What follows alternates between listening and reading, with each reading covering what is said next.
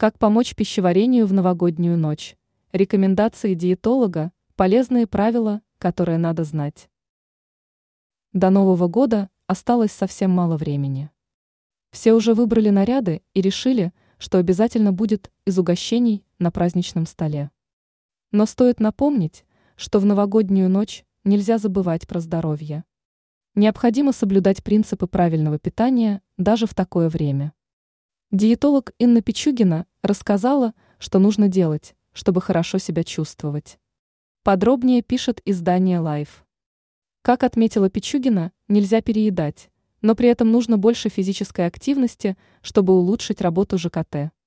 Кроме этого, как подчеркнула медик, правильная сервировка стола также может предотвратить переедание. По словам специалиста, все дело в диаметре тарелки. Для женщин 21 сантиметр, а для мужчин 24 сантиметра. При этом на тарелке половину места должны занимать овощи. Остальную часть должны составлять углеводы и белок. Что касается последнего компонента, то предпочтение лучше отдавать птице, рыбе, морепродуктам. Что касается десертов, то выбирать надо более полезные продукты.